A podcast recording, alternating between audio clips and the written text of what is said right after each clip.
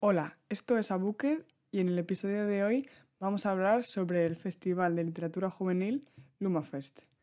Bueno, yo fui a este festival, eh, solo fui un día, se celebra tres días, los días 9, 10 y 11 de febrero, y yo solo fui el último día, el 11 de febrero, que no he dicho que se celebra en Donosti. Y, y eso, fui el primer día, o sea, perdón, el último día, y os voy a contar un poco mi experiencia, que ya os anticipo que fue bastante, bastante positiva. Pues bueno, yo fui el sábado con una amiga y nada, llegamos allí por la mañana, pero no había actividades como hasta las cuatro y media de la tarde o así. Entonces, pues, y al principio no íbamos a ir a la, a la actividad de las cuatro y media porque ponía que era un taller de poesía, un workshop de poesía al que había que apuntarse y no nos habíamos apuntado, entonces dijimos, bueno, aunque no haya que apuntarse, pues vamos a ir a ver, a ver qué se cuece, ¿no? Porque yo tenía un poco percepción de festivales, el único festival eh, de literatura que había estado anteriormente era del Celsius y no sé si habéis estado en el Celsius, pero es un festival que se celebra en Avilés, que es de, de fantasía, terror y pues multitudinario, bastante, va bastante gente. Y claro, yo tenía un poco como esa idea, ¿no? De que iba a haber bastante gente, pero claro, esto es, digamos que es la segunda edición de este festival y pues es un poco más reducido. Entonces llegamos allí al, al workshop y, y claro, había poca gente, o sea, había como cuatro chicas y así, y nosotros no teníamos ni idea de que era de poesía ni nada, porque eh, os digo, o sea, no tenemos ni idea de poesía. O sea, yo he leído algo de poesía, pero saber como tal del género, poca cosa. Entonces llegamos allí tal, y nos dicen, eh, les decimos, pues hemos venido, tal, hace falta entrada. Y ellas, tal, no, no hace falta, no sé qué, si, si queréis os podéis quedar. Y nosotros, ah, bueno, pues sí, si puede ser, sí, pues para eso hemos venido, ¿no? y tal, y nos, nos sentamos ahí y nada, estuvimos eh, mi amiga y yo con, con otras, otras cuatro chicas y, y nada, y de repente empiezan y tal, eh, hola, pues esto es un... Bueno, era todo en euskera, pero eh, dijo que hola,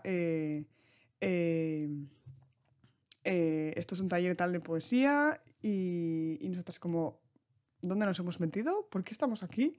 Y fue un poco raro al principio, pero luego fue súper interesante. El taller iba sobre... Eh, había una entrevistadora y entrevistaban a Leire Vargas, que era una chica que había publicado un libro de poesía y bueno, que estaba metida bastante en el mundillo de poesía. Y, sabía bastante, ¿no? Y pues le preguntó un montón de cosas. Eh, estuvo hablando mucho sobre la literatura, sobre eh, publicar un, un libro, porque ella ha publicado su poemario, eh, Dena Mecha den Irudipena, que para los que no sepáis euskera se traduciría algo así como eh, Todo es la imaginación de un sueño, que lo ha publicado con Elcar. Y, era muy interesante porque decía que, que, pues a veces tu idea de un libro, o sea, cuando escribes un libro tienes una idea, pues igual esa idea te parece muy buena, eh, muy innovadora y que va a vender mucho, pero pues en el mercado pues no tienes impacto y luego al de X meses o X años, pues igual mm, otra persona que tiene la misma idea publica un libro y se vende súper bien. Pues que son, que el, mercado pues que cambia mucho, que era muy variante, eh, pues eso, y que también eso te afectaba, te afectaba mucho a la moral, ¿no? Porque claro, si tú piensas, eh, quieres dedicarte un poco a eso, pero tu, tu libro, tu poemario no funciona, pues que el síndrome del impostor pues te pega, te pega un poco duro. Y, eso, y luego también habló, habló del libro, eh, nos contó un poco, pues eso, la idea que había detrás del libro y tal. Y también, ¿qué más le preguntó? Ah, sí, le preguntó de, mm, pues eso, que ahora en Bookstagram eh, la, poesía, pues como que se está expandiendo más, ¿no? Tiene más, más alcance, pues no sé si, o sea, seguramente habréis visto míticos posts de de gente o algún reel que ponen pues como poesía o como palabras cortas, inspiradoras y que pues eso en parte está bien porque le da un impulso al, al, al género, ¿no? Pero pues que a veces pues no, no puede, puede no ayudarle. Y eso también hablo de, de la inspiración, que es un poco una idea que a veces está un poco mitificada porque Puede haber días que tengas un buen día y escribas mucho y días que no, pero que al final la inspiración no es una cosa que te viene, que te viene de la nada, ¿no? Es una cosa que hay que practicarla día a día y, ya está. Y con eso se escribe un libro, que no, que no hay ninguna magia detrás. Y luego al final hicieron un... Bueno, he de decir que íbamos a hacer una actividad sobre poesía, pero pues no estábamos muy activas porque pues no teníamos mucha idea de poesía. Y entonces dijeron, Buah, pues que, que Leire, hacemos una actividad con Leire eh, respecto a la poesía. Y la actividad trataba que le decían unas ideas y, y ella pues le, las palabras o las ideas que le venían de repente pues las soltaba. Y estuvo interesante porque pues a veces eran palabras que no, no, no eran muy del día a día, ¿no? Pues igual ideas más así interesantes, me gustó, me gustó. Y luego también leyó eh, parte de su poemario, leyó en euskera y me gustó mucho como lo leyó, la verdad. Era, tenía una voz ahí muy pausada y muy inspiraba bastante, la verdad. Era bastante, estuvo, estuvo guay. Y, y, eso, la verdad que si el año que viene hacen otro taller o del estilo, me, me apuntaré. Y luego, después de esto, fuimos al, evento que, bueno, al que queríamos ir, porque era la, eh, la firma de Victoria Álvarez, que no sé si sabéis, pero esta es una autora que a nivel, a nivel España yo creo que es bastante, bastante famosa, una de las, está top 3, top 5 más famosas.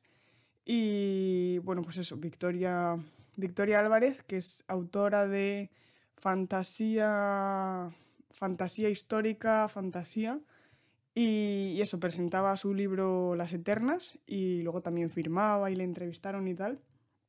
Y bueno, contó, o sea, un montón de cosas súper, súper interesantes. Habló eh, sobre que su. Porque esta chica eh, eh, enseña historia del arte en la Universidad de Salamanca y pues es historiadora, pero también es escritora, ¿no? Y que decía que al principio le costaba un montón encontrar ese equilibrio, ¿no? Porque al final, si eres historiadora y eres escritora, pues quieres meter mucho de, las dos cosas y que al principio sus libros eran muy mucha historia y poca, poca narración. Entonces, claro, que si metes, metes mucha historia y poca narración, pues mmm, el lector se te aburre y empiezas... Me parece muy bien que te sepas, yo qué sé, eh, toda la historia de Egipto, pero mmm, quiero que avance la historia, qué le pasa al personaje, ¿no?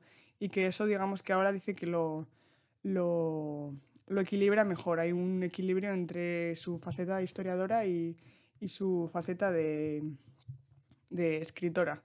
Y con relación a Egipto dijo que su época favorita, bueno, su, no su época, su, digamos, su cultura favorita, que era, era Egipto. Y bueno, y también habló de todos los libros, ideas que tenía, eh, que le llevaban dos, tres años de documentación, casi todos los libros, y que tenía, que me pareció una burrada cuando dijo estos números, que tenía novelas como esperando ideas y que tenía como 13 novelas esperando y que tenía unas novelas ya eh, con una idea que la tenía, eh, digamos, en el tiempo pensada para 2027. Y me pareció un poco rollo Brandon Sanderson y sus cronologías de, de tiempo y espacio, que también hizo, hizo, hizo algún chiste porque dijo que le llamaban el Victoria Verso porque, pues eso, tenía un montón de libros. Y, y, de hecho dijo también que los personajes de algunos libros, pues eso, que salían en, en otros y como que estaba todo de un modo unido y pues eso, que la comparaban un poco con, con Brandon Sanderson. ¿Y qué más? Dijo sus inspiraciones, que sus eh, libros que le inspiraron, eh, pues Zafón, que es un clásico, o Muerte en Venecia de Thomas Mann, que este señor a mí me sonaba eh, por La montaña mágica, que es otro clásico de fantasía que lo tengo pendiente de leer. Así que después de decirlo Victoria me, me, me acordé de él y dije, mm, me lo tengo que leer. ¿Y qué más? Ah, y también súper interesante, habló de que hay mucho folclore de autoras musulmanas que no se está traduciendo al español y que hay mucho, eh, pues eso, que se está perdiendo eh, a estas autoras, como por ejemplo eh, la trilogía de City of Brass, de, de S.A. Chakraborty, que nunca me sale el nombre. Eh, y eso, que se estaba perdiendo. Esta trilogía yo ya la tenía echada el ojo, que tenía muy buenas críticas. Y, y eso, o sea, una chica súper maja, hablaba un montón, pero cosas muy interesantes. Y nada, y al final nos firmó, bueno, le firmó a mi amiga los libros porque yo no, es decir, que no me he leído ningún libro suyo. Tengo pendientes de leer, el que le tengo echado el ojo es el La Costa del Alabastro, que es mi género porque es así como terror, suspense y tal. Pero mi amiga llevó libros para firmar y pues eso, una chica súper maja. Y nada, y ahí acabó nuestra experiencia con el, con el Lumafest. Y he de decir que el decorado era muy bonito también, era todo como en un... El decorado del, del festival era flores y tal, de cartón, todo tenía como un color de, de rosas y tal. Eh, en mi Instagram, si queréis mirar un poco, que he subido unos posts de, del cartel, porque el cartel es súper bonito, me, gusta un montón. Y eso, si queréis mirar un poco eh, la decoración y el cartel, en mi Instagram eh, hay un post con, con fotos que hice. Y nada, nos dieron también merchandising del festival, una tote bag con el nombre del cartel, eh, un carteles y tal.